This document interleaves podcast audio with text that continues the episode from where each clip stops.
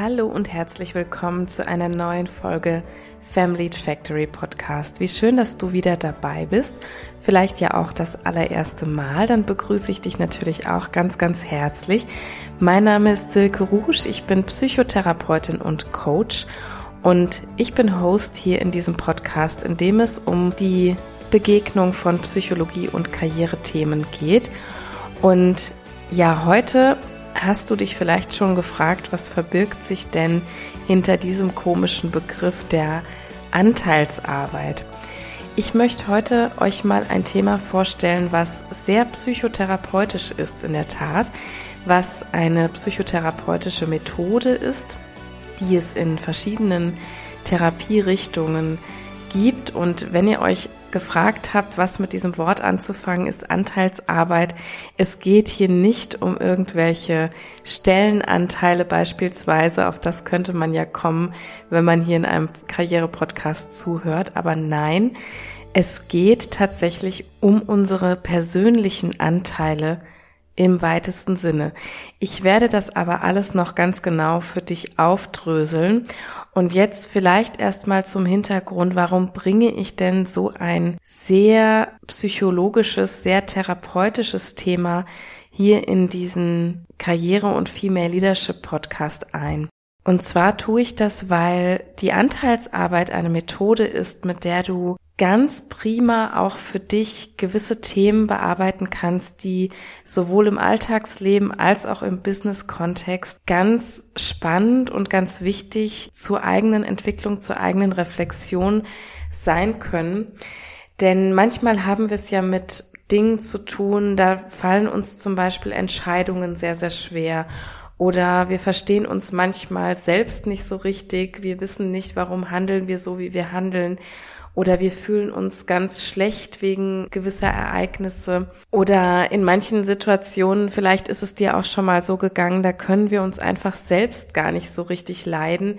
Also gewissermaßen immer dann, wenn wir gefühlt so in einer Sackgasse stehen, wenn wir nicht wissen, wie wir weitermachen sollen oder wie wir uns entscheiden sollen, dann kann diese Methode der Anteilsarbeit aus der Psychotherapie richtig wertvoll und richtig kraftvoll sein.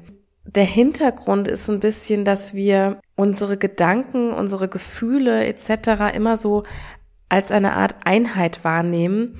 Und das hat natürlich auf unsere Entscheidungen, auf unsere Interaktionen und so weiter einen großen Einfluss. Und diese Einheit, die ist aber in Wirklichkeit nur eine Art Vereinfachung.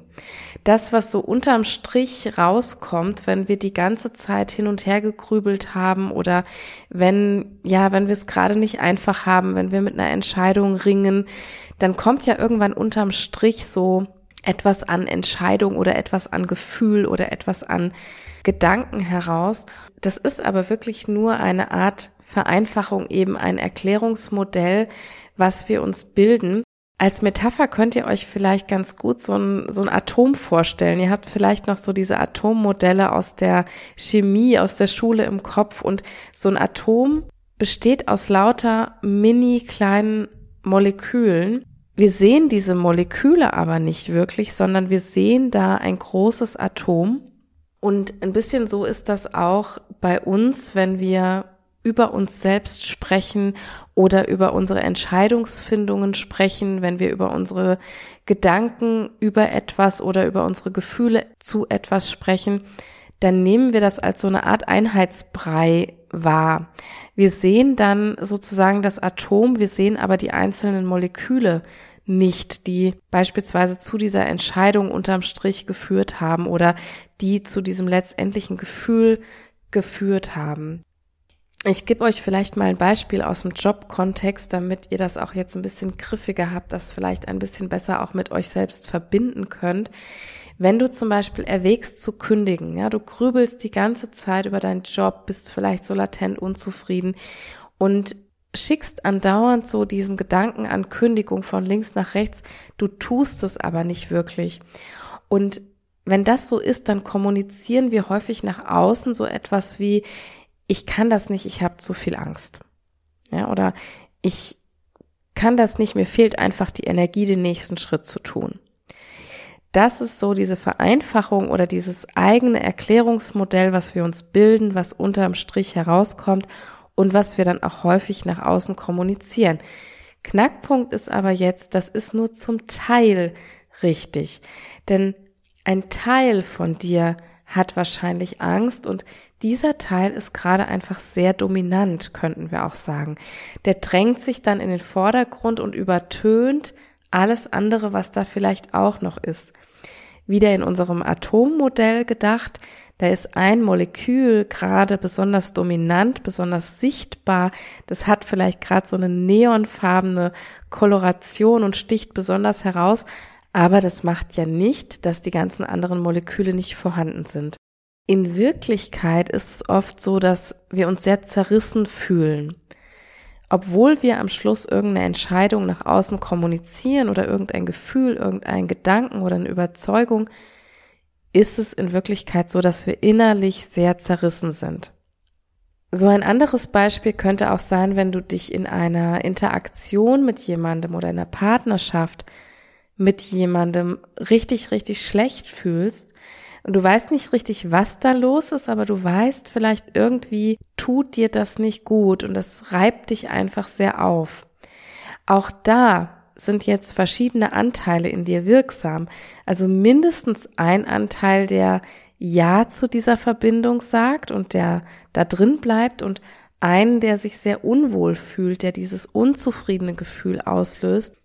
Und ähm, auch da geht es jetzt darum, dass vielleicht ein Teil gerade sehr dominant ist oder dass du einen Teil ganz gut sehen und wahrnehmen kannst, einen anderen Teil aber gar nicht so sehr.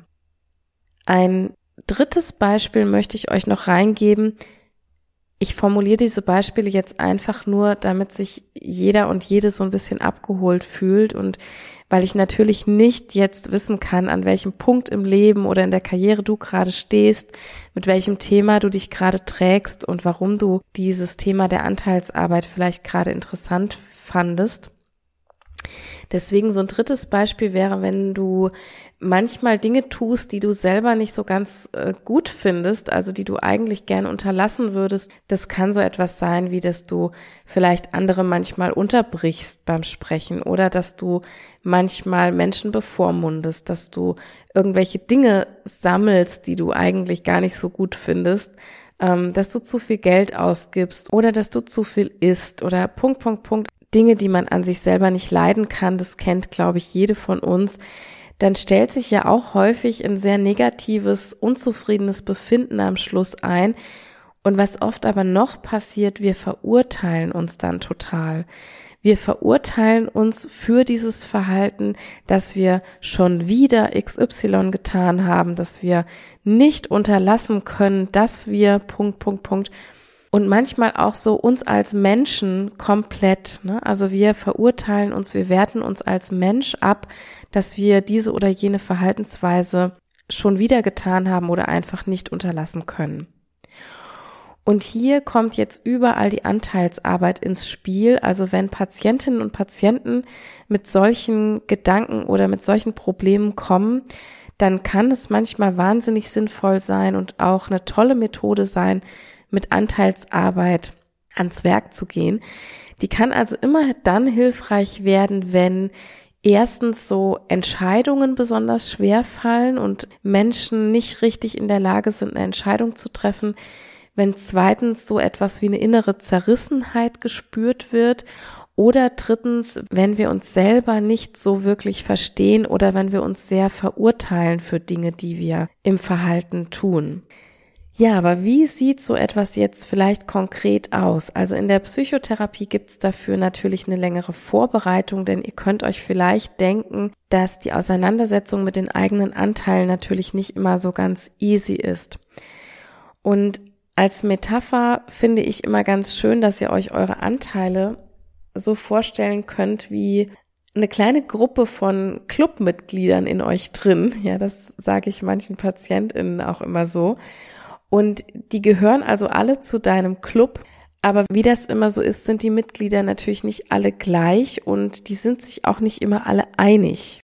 Der Kommunikationspsychologe Friedemann Schulz von Thun, ich habe ihn auch schon öfter jetzt hier im Podcast erwähnt, das kann auch, glaube ich, gar nicht ausbleiben, weil er so von Rang und Namen ist in der Psychologie und so ein renommierter Kommunikationspsychologe. Friedemann Schulz von Thun hat dafür den schönen Ausdruck das innere Team geprägt. Ähm, ich verlinke euch auch gerne nochmal Buchtitel dazu. Also wer heute vielleicht ein bisschen neugierig wird, er hat zu diesem Club in dir drin diesen Ausdruck inneres Team geprägt und das ist heute wirklich ein feststehender Begriff in der Psychologie und Psychotherapie. Das ist ein sehr schöner Ausdruck, wie ich finde. Allerdings braucht man eben die Arbeit vorher, dass ein Team daraus erstmal werden kann. Und am Anfang kann das tatsächlich ein sehr widerborstiger, bunter Haufen in uns drin sein. Das Ziel ist jetzt sozusagen, dass wir erstmal alle Teile anerkennen, die da in uns sind und diese nicht zu verurteilen. Übrigens, nur weil ich jetzt hier die ganze Zeit von Anteilen spreche, andere würden vielleicht von verschiedenen Energien sprechen oder von verschiedenen Frequenzen, vielleicht auch wie innere Stimmen. Das ist eigentlich völlig unerheblich, wie wir das Ganze jetzt titulieren. Wichtig ist mir einfach zu vermitteln, wir sind keine homogenen Wesen, die widerspruchsfreie Entscheidungen treffen, Beziehungen führen oder sich immer irgendwie konsistent verhalten würden. Das denken wir immer so gerne, das ist aber in der Realität nicht so. Wir bestehen einfach aus einer bestimmten Anzahl von verschiedenen Anteilen. Ja, und in der Anteilsarbeit kann es jetzt ganz, ganz lohnende Effekte eben bringen, wenn wir in einem ersten Schritt überhaupt mal schaffen, jeden Anteil mal zu Wort kommen lassen, der da in uns drin ist. In uns drin, da kann es so etwas geben wie einen ängstlich besorgten Anteil. Da kann es einen ganz vorsichtigen, gewissenhaften Anteil geben. Da kann es aber auch einen ganz impulsiven oder einen ganz wütenden Anteil geben. Ja, da kann es einen ganz vernünftigen Anteil geben, da kann es aber auch einen ganz unvernünftigen Anteil geben. Und das kann tatsächlich alles parallel in uns drin existieren. Wenn wir nochmal zu dem inneren Club oder zu dem inneren Team zurückgehen, dann könnt ihr euch das vorstellen, wie die sitzen da alle wie in so einem Klassenzimmer und derjenige Anteil, der da gerade sehr dominant ist, ist vielleicht so etwas wie der Klassensprecher. Und das heißt aber eben nicht, dass das von Anfang an so fair geschieht, dass dieser Klassensprecher jetzt immer die Meinung von jedem dieser Anteile fair vertreten würde, sondern dass da einfach immer jemand sehr dominant im Vordergrund steht und nach vorne prescht und dass wir dann nach außen hin vielleicht auch nur gerade diesen einen Anteil präsent haben und diesen einen Anteil wahrnehmen. Also wenn wir nochmal in das Beispiel dieser Beziehung vielleicht zurückgehen, jetzt darf ich mir in der Anteilsarbeit mal erlauben, das ganze Team wirklich anzuhören, das da in mir ist. Ne, da gibt's vielleicht so diejenige, die den Typen anhimmelt und da gibt's vielleicht auch diejenige, die sich aber von ihm mundtot gemacht fühlt und noch die, die ihn gerne mal in seine Schranken weisen würde, die, die sich ganz einsam fühlt, ja, das alles sind Anteile, die dann zu uns gehören. Nur, die kommen eben nicht alle oben raus. Was rauskommt, das ist durch ganz verschiedene Dinge eben geprägt. Zum Beispiel durch unsere Erziehung, ne, das heißt durch Bestrafung, Belohnung von bestimmten Anteilen, durch soziale Erwünschtheit, also das heißt durch so etwas, was wir immer wieder mitbekommen, das tut man nicht oder das sollte man nicht tun zum Beispiel. Aber auch durch die eigene Wahrnehmung. Also welche Stimmen höre ich, welche sortiere ich aus, ja? Wo gucke ich selektiv hin, wo gucke ich selektiv aber auch weg? Emotionswahrnehmung zum Beispiel. Wie gut nehme ich überhaupt meine eigenen Gefühlszustände wahr? Wie genau schaue ich dahin? Wie genau habe ich aber auch vielleicht gelernt, die überhaupt auseinanderzuhalten oder im Blick zu behalten, durfte ich die überhaupt früher wahrnehmen oder durfte ich auf die oder die Emotion überhaupt reagieren? Sowas wie unser Selbstwertgefühl spielt eine große Rolle. Wie sehr akzeptiere ich zum Beispiel diese einzelnen Teile von mir? Oder habe ich einige davon total verteufelt und schließe die im Inneren ganz tief weg, weil ich mich derer vielleicht sogar schäme, weil ich die überhaupt nicht in meinem Selbst akzeptieren kann. Der IQ spielt auch eine Rolle. Wie gut gelingt mir überhaupt so etwas wie Selbstreflexion? Kann ich überhaupt kognitiv in der Lage sein, einzelne Anteile wahrzunehmen? Stereotype spielen eine Rolle. Ne, ihr seht, ganz, ganz viel wirkt auf diese Filterfunktion, so nenne ich es jetzt mal. Also welcher Anteil wird hier Klassensprecher und welcher Anteil kommt unterm Strich bei mir raus als dominantes Gefühl oder als dominante Überzeugung, als Persönlichkeit vielleicht auch. Darauf haben ganz, ganz viele Faktoren einen Einfluss.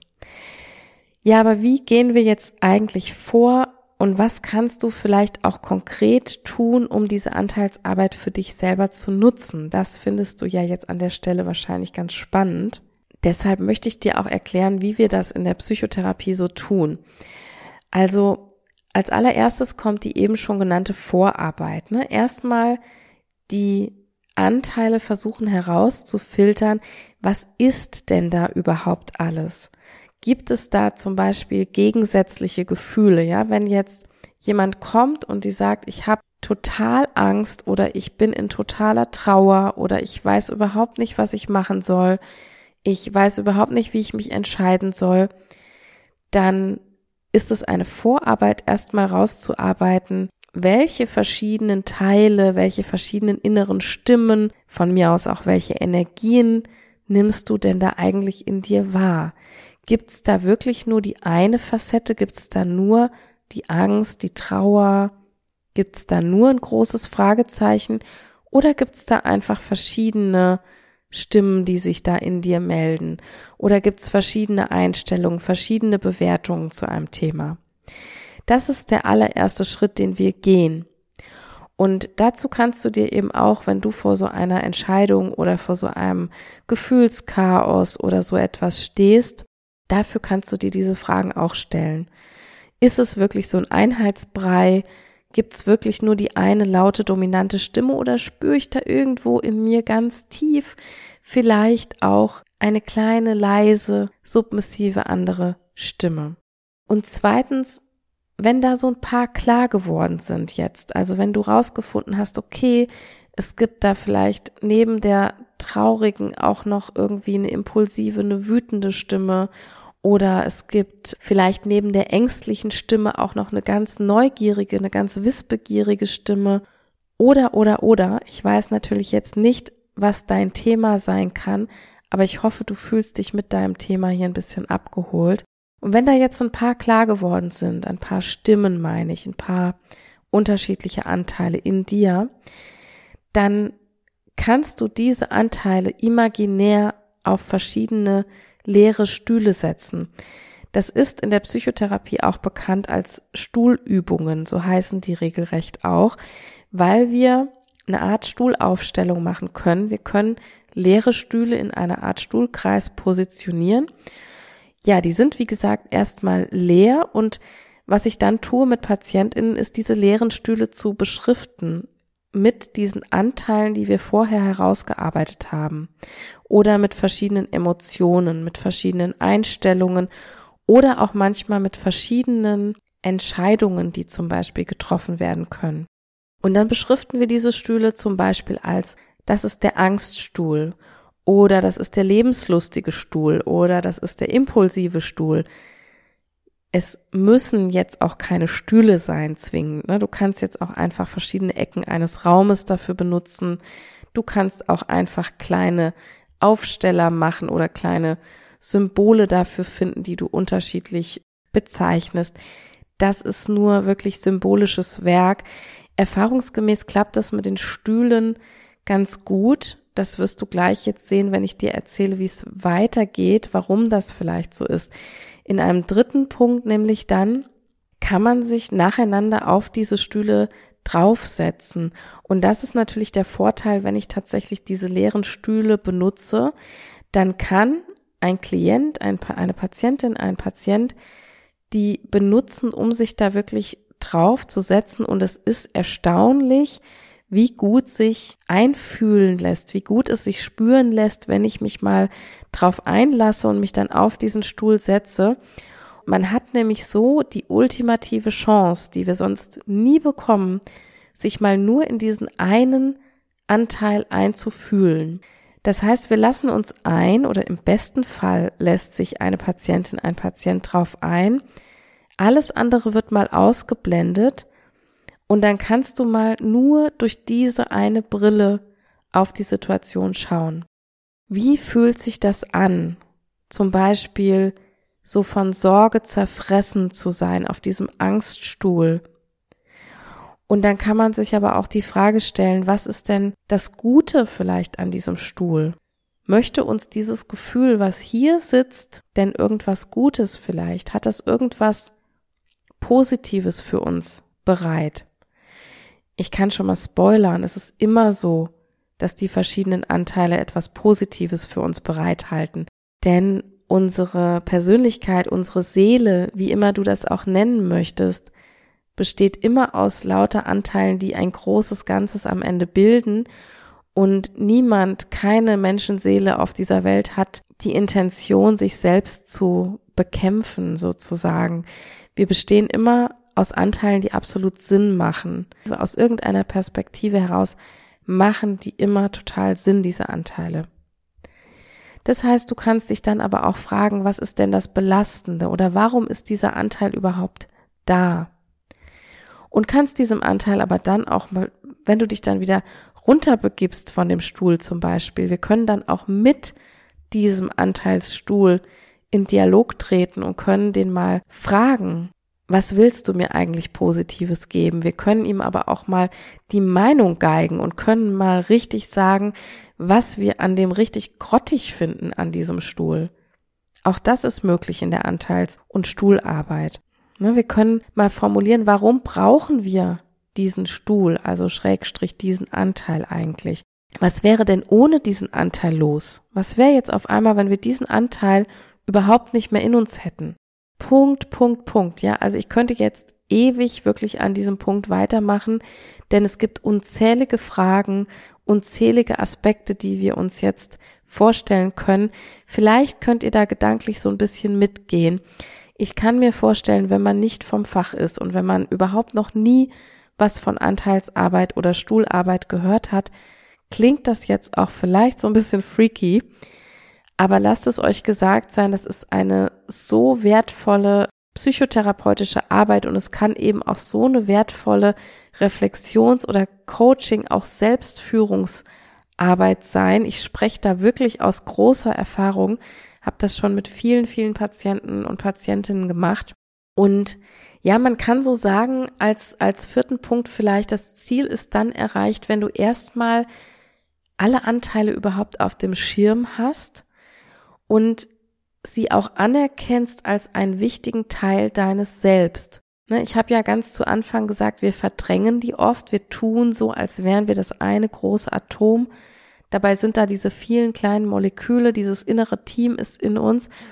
Und wenn wir schaffen, die erstmal alle zu sehen, zu hören und anzuerkennen, warum die da sind, warum die vielleicht auch positiv sind und wie die uns beschützen wollen oder vor was sie uns bewahren wollen zum Beispiel. Und das Ziel ist dann erreicht, wenn wir sie auch ein Stück weit als eine Art wohlwollenden Begleiter akzeptieren können, die uns eigentlich Gutes wollen. Und auch wenn du sie auf deinen Wunsch hin jetzt nun ein bisschen besänftigen kannst, in Anführungsstrichen, weil du sie einfach besser verstehst.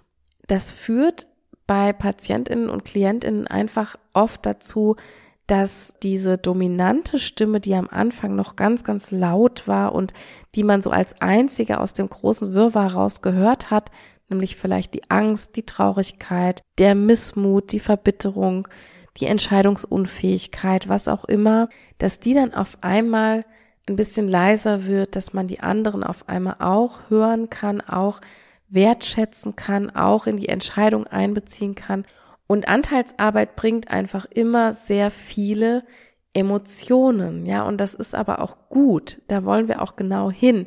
Also wenn ich psychotherapeutisch mit Stuhlarbeit oder Anteilsarbeit loslege, dann möchte ich eins immer ganz besonders, dann möchte ich an die Emotionen ran. Dann sind PatientInnen oft so verkopft oder so in ihrer Grübelschlaufe fest oder dann hängen sie oft so in der Prokrastination oder in der Entscheidungsunfähigkeit fest, dass man oft nicht mehr vor und nicht mehr zurückkommt. Und dann ist Anteilsarbeit auch was ganz Wunderbares. Das bringt nämlich die Kopfarbeit in den Hintergrund und es bringt die Emotionen nach vorne. Das ist genau das, was wir wollen.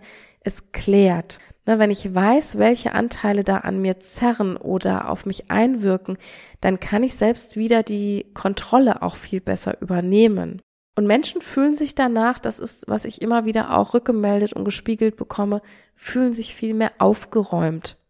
Das ist übrigens auch witzigerweise ein Begriff, den Patientinnen und Patienten ganz oft benutzen. Sie sagen dann wirklich, ich fühle mich jetzt total aufgeräumt nach dieser Anteilsarbeit, weil sie einfach sozusagen in sich reingeschaut haben und haben so geguckt, was steht denn da im Bücherregal eigentlich alles.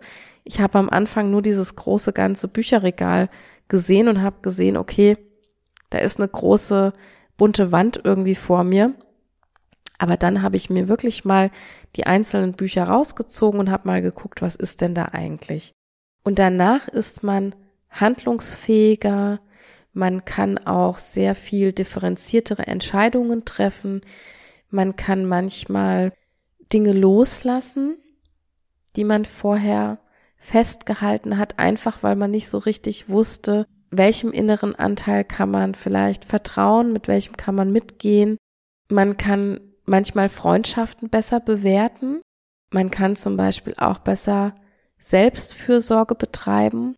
Das hat damit zu tun, dass wir uns selbst sehr viel besser kennenlernen und wenn wir wissen, da gibt es den Anteil A, B, C, D, E in mir und der eine zum Beispiel der Anteil nach Leistungsstreben oder der Bedürfnisanteil nach Anerkennung und Erfolg ist gerade sehr dominant in mir und dass man erkannt hat, da gibt's aber noch ganz, ganz andere Anteile, die vielleicht gerade unterversorgt sind oder die gerade ganz hilflos, ganz ohnmächtig sind, ganz erschöpft sind beispielsweise auch.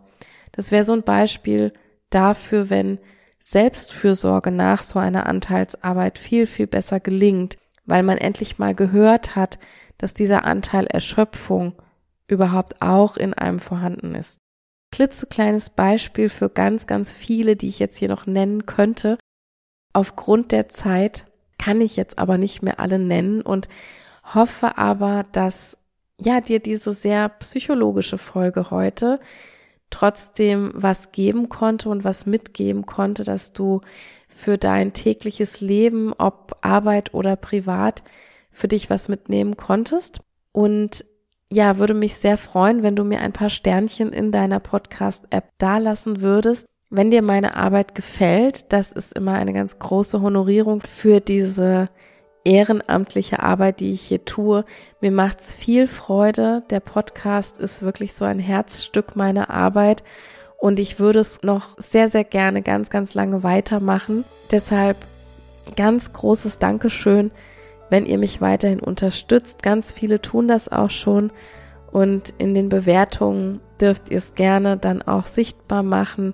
Ihr dürft mir natürlich auch Kommentare unter die Posts setzen, die es bei Instagram zum Beispiel zu jeder Episode auch gibt. Die Kontaktdaten findet ihr alle nochmal in den Show Notes. Bei Instagram findet ihr mich unter family-factory, auch bei LinkedIn unter meinem Klarnamen oder ihr könnt mal auf meiner Homepage vorbeigucken, silkerouge.com. Die Family Factory gibt es jeden Montag wieder neu in der Früh für alle FrühaufsteherInnen unter euch, die vielleicht gerne schon auf dem Weg zur Arbeit mal in einen Podcast reinhören. Ja, und somit bleibt mir nur, euch noch eine schöne Restwoche zu wünschen. Habt Spaß, bleibt gesund und wir hören uns hoffentlich wieder am Montag. Macht's gut. Tschüss.